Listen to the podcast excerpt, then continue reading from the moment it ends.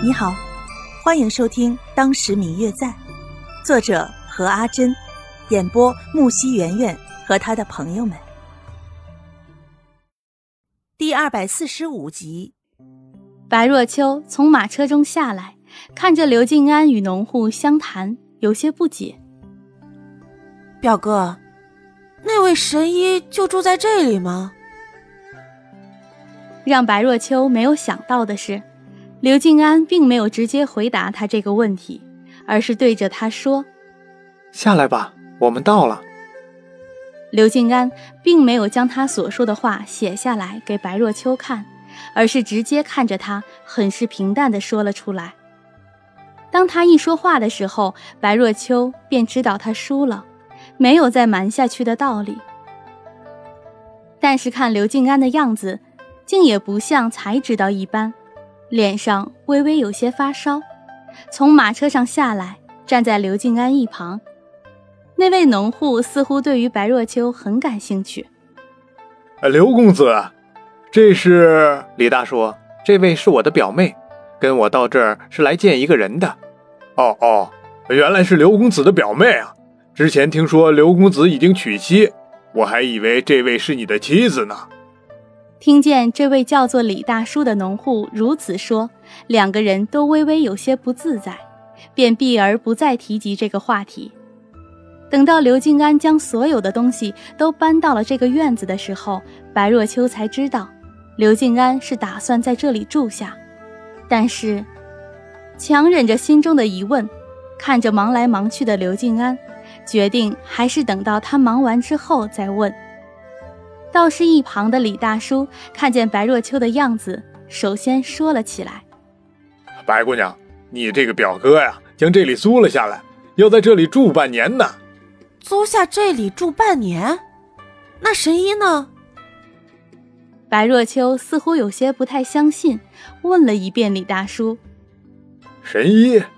白姑娘，你可真会说笑。我们这里哪有什么神医呀？”只是一个很普通的小山村罢了。那李大叔看着一脸惊愕的白若秋，似乎很满意自己提起了他的好奇心。当初这位刘公子说他要在这里弄什么，呃，什么？啊，对了，感受自然宁静，然后就租下了我的房子。我们这里可从来都没有出过什么神医。其实之后李大叔说了些什么，白若秋根本没有听进去。一直在想着之前刘静安说要出来半年，竟是到这里吗？这里也根本没有什么神医，带他来是为什么呢？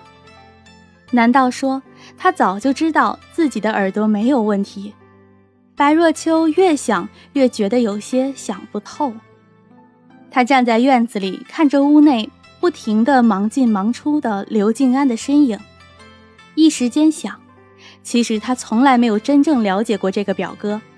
本来之前他心里面有一丝丝的感觉，觉得自己算是对这个表哥有所了解。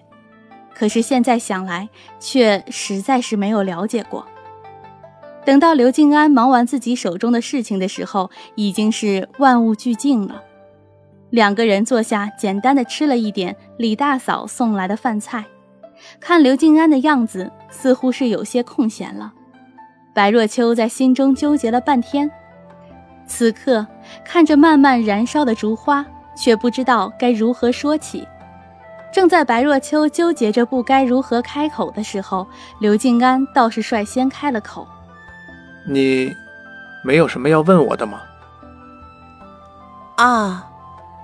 突然听见刘静安问自己问题，白若秋倒有些沉静了下来。是。是有几个问题，我想着，以你的性子被人晾了这么久，确实应该是忍不住了。